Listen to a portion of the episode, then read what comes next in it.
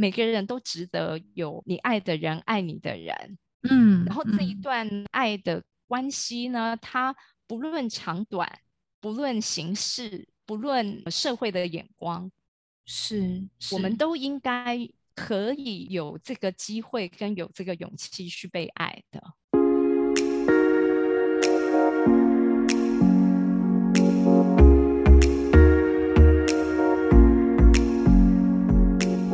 来到萨塔学院院长聊心事，我是 Cecily。我是 Amy，我们今天要告诉大家一个好消息，Amy 结婚了，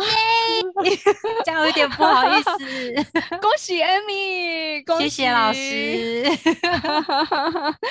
那要不要跟我们聊一聊新婚生活如何啊？好，今天才第一天，很难跟大家 聊实际是怎么样。不过身份改变，嗯，我其实也蛮期待这个改变之后会有什么不同的故事发生。但是因为结婚前我们就有先同居了，所以感觉上好像嗯就是换了个身份证，其他生活还是如常啊。但是还不晓得，嗯可能一嗯年后老师再问我，我再来告诉你发生什么故事。OK，好，那 Amy 要不要先跟大家分享一下是怎么样呢？遇到现在这一个 Mr. Right，然后走向结婚这条路。其实老实说，我的感情路在遇到我先生之前，其实不是很顺利的。本身个性也是一个蛮敢爱敢恨的人，但是说到敢恨嘛，讲是这样讲啊，可是实际上又做不到。通常都是嗯等着被分手的那个，尤其是如果感嗯情当中不顺的时候，我通常是属于那个等着等着被迫分开。但有的时候，其实我很清楚这段路根本就走不下去。我可以偷偷讲一下，其实 Amy 的金星是摩羯，摩羯阿信的特质。阿信的特质，好像真的还蛮我的个性的。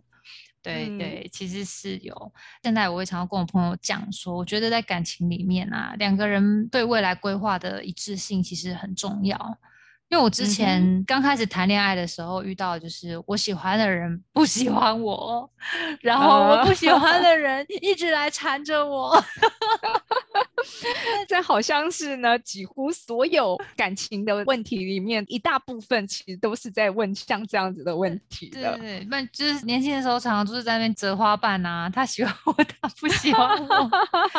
但后来嗯比较成熟一点之后，开始走进一个稍微稳定一点的关系。可是嗯有时候这个稳定的关系会随着时间的改变、认识事物丰富度的改变，其实两个人有时候在沟通事情或是对未来的规划也会开始产生一些分歧。嗯哼，但是如果能够讨论得到结论，当然就会走下去。可是很我很长很嗯多时候我发现是没有办法的。我的个性又是有的时候又有点比较积极吧，就说我是对人生又很有主见跟想法。你看我又那么爱讲话，爱发表自己的意见。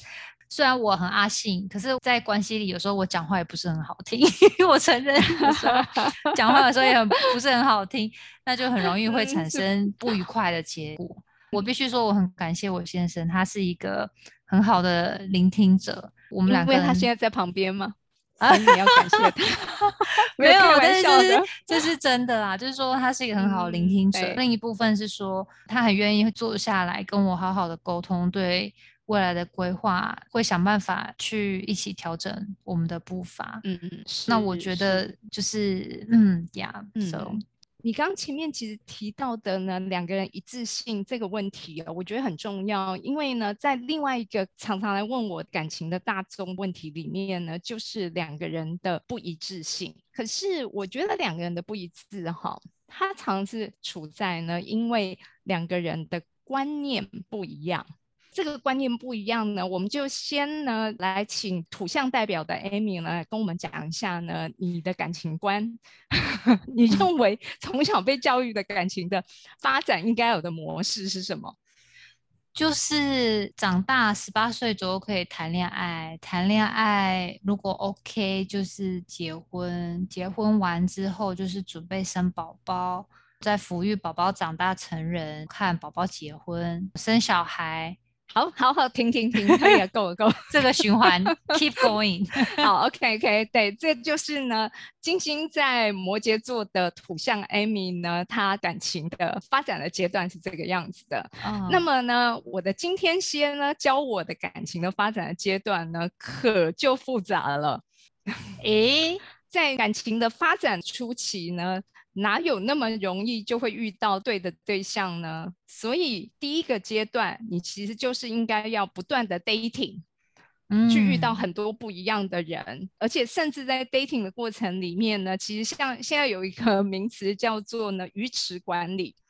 所以你就是要养一个鱼池，里面有很多条鱼，同时呢去看到底哪一条鱼是比较合适你的，比较看起来顺眼，就是好相处的对象。好，那这个是第一个阶段。有时候有些人可能呢，他就只在这个阶段里面一直绕不出来了，因为呢，一方面可能他喜欢待在这样子的阶段，二方面可能呢，他其实一直都还找不到一个合适，像你刚刚开始讲的啊，我喜欢的人他不喜欢我，喜欢我的我不喜欢他，就在第一个阶段里面出现。这个阶段过了之后呢，才开始有一个呢比较稳定单一对象的关系。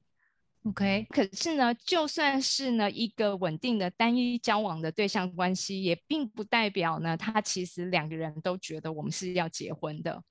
嗯，对，也就是这个关系其实呢，它只在于是深层的情感交流。嗯嗯嗯嗯，认真的情感交流，这个阶段呢，当然它其实不一定是婚姻，有时候甚至有些人呢，在这个阶段里面呢，他就算没有婚姻的形式，可是他其实也已经有了小孩了。有，我有听过这个，可是在国外，其实我觉得在华人世界里面也并不是没有。嗯，就是，可是，在华人的世界里面呢，通常遇到呢怀孕之后，大家才会匆匆忙忙赶快去结婚。嗯，对，他有可能是前面这段关系其实呢已经长期维持了很久的时间了，嗯，但是一直都没有进入到结婚的状态。嗯，可是因为有了小孩，所以不得已 只好去登记结婚。明白。对对对，可是，在国外，当然很多人就算有小孩，其实对他们来讲也没有那么大的必要性，呃，非要结婚。尤其啊，我知道像西方国家，法国，他们呢，甚至其实法律是保障这样子的一个状态的。啊，真的哦。对，也就是说，当你是呢已经以同居的形式建立了家庭，就算你没有呢去登记婚姻的时候呢，其实你还是会享有，例如说可能分手之后的赡养费啦、财产的分配啦，法定上面的一个很重要的关系人。啊，那为什么要结婚？是啊。所以很多人其实他也就不会进入到结婚这样的阶段了。哦，对，接下来呢，当然就是所谓的传统结婚的形式，进入到结婚这个阶段。可是呢，其实进入结婚之前呢，也有我现在听到几种结婚的状态，就是除了你这种呢土象的传统婚姻之外呢，嗯，也有一种就是有期限的婚姻。有期限的婚姻，对，就是我们虽然愿意结婚，但是呢，我们其实这个婚姻或者是这个关系，其实它是会有叫 expire day 有效期限啊。然后呢，我们可能三年五年，我们就来重新 renew 一次我们的合约，看看呢，是不是这个关系这个婚姻呢要再继续延续下去？那我们就再继续 renew。我突然觉得这个好像。其实不错哎，对，人会变 啊，真的，对呀，对呀，人真的会变啊，尤其是感情，感情是一种非常的凭感觉，嗯，它不是呢像我们所看到的很传统坚固的房子啦、金钱的累积啦这些等等东西，好像就是你看得到、摸得到。可是感情，其实你那个感觉可能会不见。嗯嗯，对，还会有一种叫做以分手为前提的结婚。哈，有没有讲有没有讲反？人家不是以离婚为前提的婚姻。我最近其实才有朋友做了一件这样子的决定，其实我好替他我觉得很赞，很棒。啊什么？我听不懂。好，OK，我来解释一下什么叫以离婚为前提的结婚。哦，就是说，他其实呢，先假定这个婚姻到最后一定会结束，哦所以呢，就先把会结束的可能性都先讲好。类似于很多富豪啦，其实呢，他们会签婚前协议，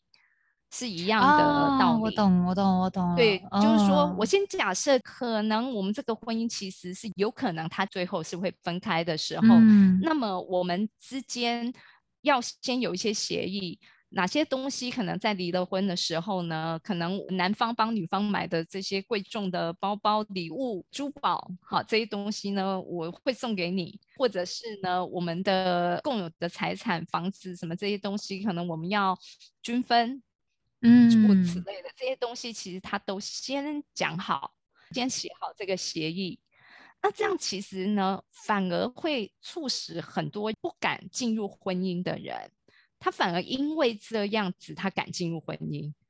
嗯嗯嗯嗯嗯因为我知道呢，万一我要离婚的时候，我最坏的情况是这个样子。嗯嗯嗯嗯对，所以它其实就像婚前协议，但是有一个名词就是以离婚为前提的婚姻。啊，我懂了，我懂了。对，嗯，所以其实嗯我觉得这个是我们这个风向 时代的代表哈。其实老实说，这些东西都已经存在，已经呢很久的时间了。嗯对，就像我们刚刚讲，其实西方国家他们也已经都有了，甚至像日本，事实上也慢慢的有像这样子的观念出现了。但是过去可能双方呢，有人有这个念头，但是这个念头可能没有被定义清楚，就是到底它是个什么样子的阶段。以至于就是两个人其实可能呢，一方其实是像你刚刚的土象代表的想法，就觉得嗯我们现在就是交往，交往之后我们当然就要进入下个阶段，就是结嗯婚，结婚就要进入下个阶段，就生小孩。可是呢，其中有一方就是会有一种疑虑，疑虑，嗯，他可能是有疑虑，或者是他可能搞不好直接讲清楚了，就是我不会结婚的，啊或者直接讲清楚了，我就算结婚，我也不要小孩。啊，有有有有有，我身旁也有这样的朋友啊。嗯，可是嗯，呢，另外一方呢，其实他可能没有完全接受这个提议，可是因为爱着对方，所以就一直在这个关系里面待下来，嗯不选择分手，或者是不选择呢，去再把自己的期望值再跟对方讨价还价一下。我我觉得这个塑造出很多让我觉得很悲情的故事。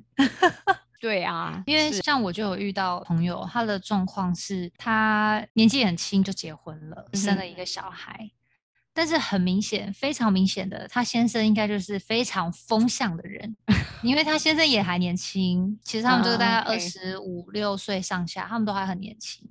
还是想要跟朋友再多出去玩，多认识一些其他人的。中间嗯。也确实因为这样子而有了他的另外一个女朋友。虽然他在婚姻嗯。里了哦、可是因为他们的婚姻是嗯。因为有了孩子，所以他们结嗯婚，但是两个人是不嗯同步的。听说那个故事是已经进展到男生因为有做了一些犯罪的事情被关了，好像去做一些类似诈骗、诈欺的行为被抓。他先生说他是用他太太录音的声音去骗别人。那其实这件事情他太太本身不知情，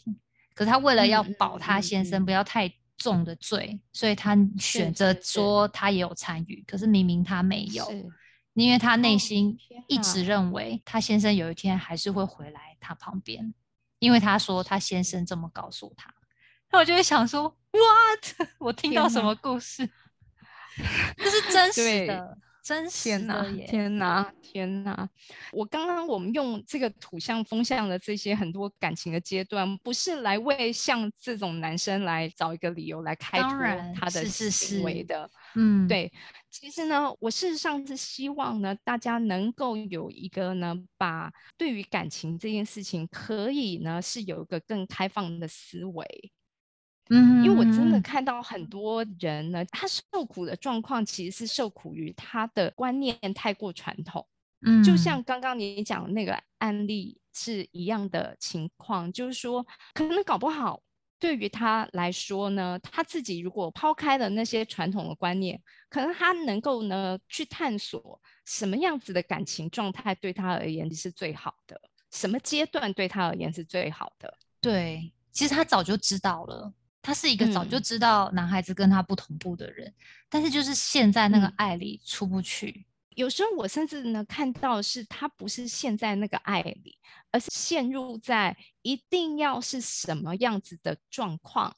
才叫做感情是有结果的。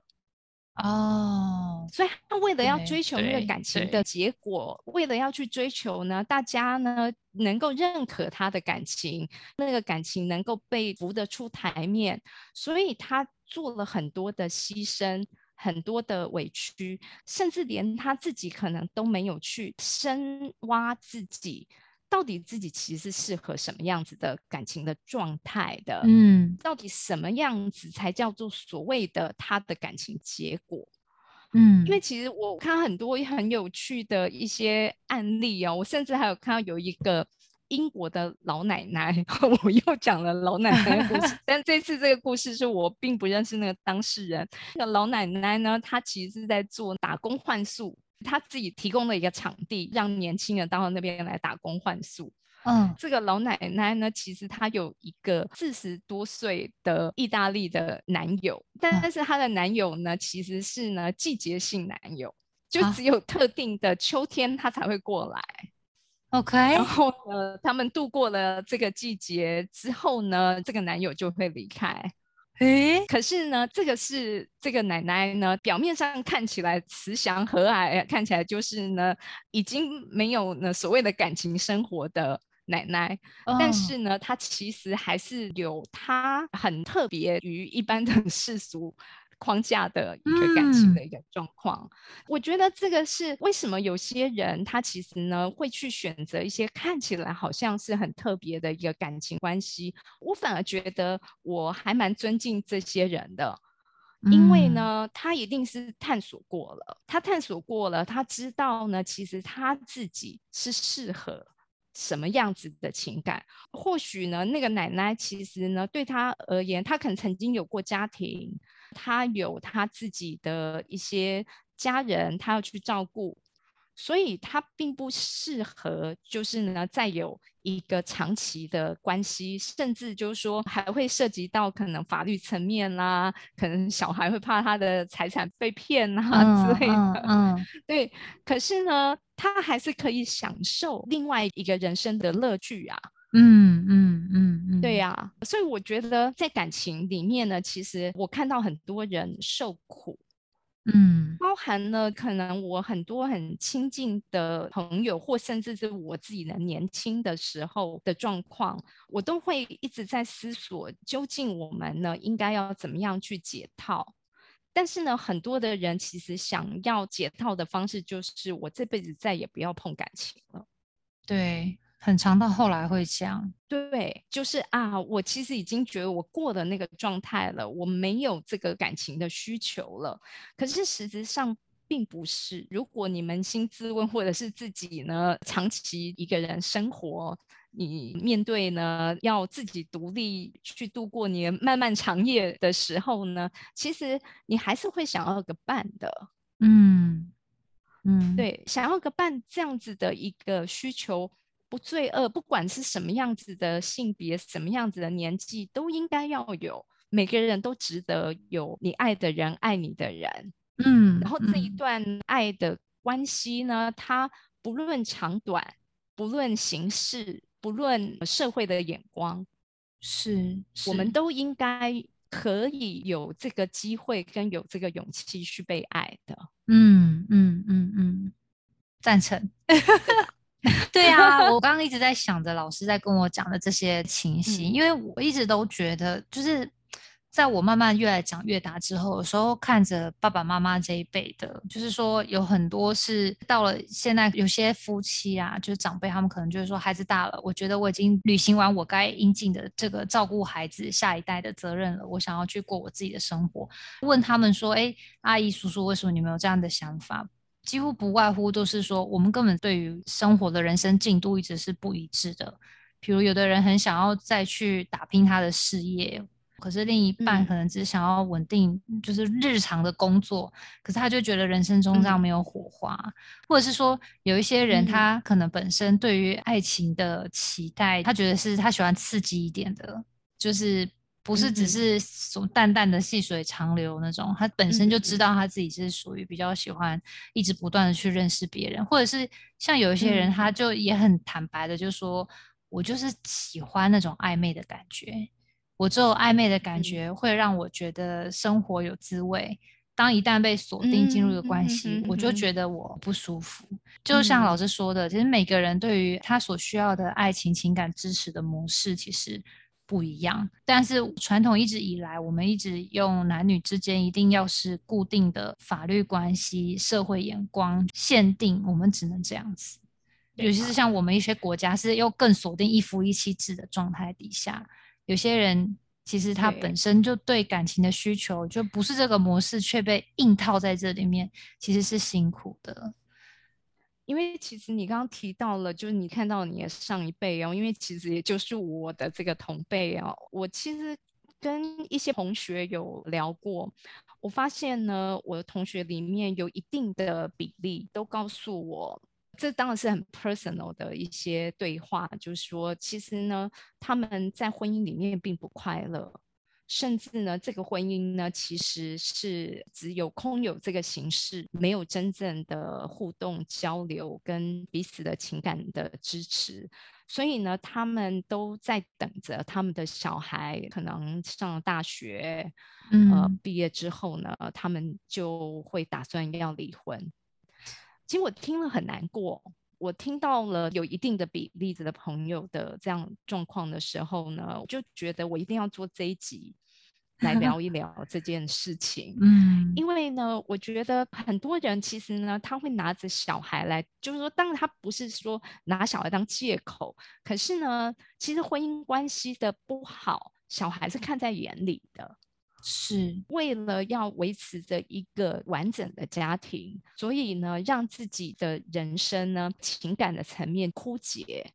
其实会对我这些朋友呢感到心疼了，因为我觉得呢，每个人都需要被爱。嗯，当他们呢为了自己的家庭，而且是为了要维持一个呢形式上面的一个完整的家庭，却让自己的感情枯竭，而且是长期处在呢这种情感上面呢完全没有交流的一个很亲近的两性的关系，我会觉得这其实是相当的不健康的。嗯，但是当然我也知道呢，其实对他们来说有太多太多的无奈，这并不是呢我们在旁人看了之后就觉得这可以轻易的去改变解决的一个问题。可是我会希望做这一集呢，其实是希望我们的社会能够有更大的观念上面的改变，更大的包容力，更多对于感情的一个可能性跟弹性的接受度。嗯嗯嗯，对，一旦呢整个社会的观念其实是改变的时候呢，我也会希望我们的后面的世代，大家就不会再为了这种情况而受苦了。嗯嗯嗯，其实应该说就是希望大家可以多用比较健康正向的心态去包容更多不同对于感情需求的样貌。在一段关系里面，也可以因为说大家的理解，当社会越对不同的状态越多包容力的时候，其实每个人不同样貌的人也会更勇于表达出自己的是需求。对，对，没错，这个很重要。因为呢，当你能够有更多不同的理解的时候呢，我们表达出我们的需求，才能够去做个更有效的沟通。彼此之间呢，才能够去理解，就其实我想要是这样，跟你想要的不一样。那么我们能够拿到台面上面去谈一个共识，那这样子才能够让呢各种的关系，其实它会变得更加的健康。嗯嗯嗯嗯嗯好 ok 我们今天先 聊到这边喽最后还是祝福你谢谢幸福美满。对 要持续不断的沟通。是没错没错拜拜谢谢老师拜拜见拜拜。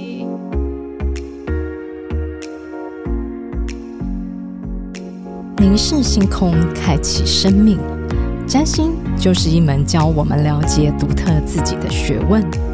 星空凝视占星学院提供多位资深占星老师的资商服务，从初级到高级的核心课程，多样主题的工作坊、沙龙，以及出版占星书籍。欢迎您到星空凝视的脸书粉专、微信公众号、IG 关注我们。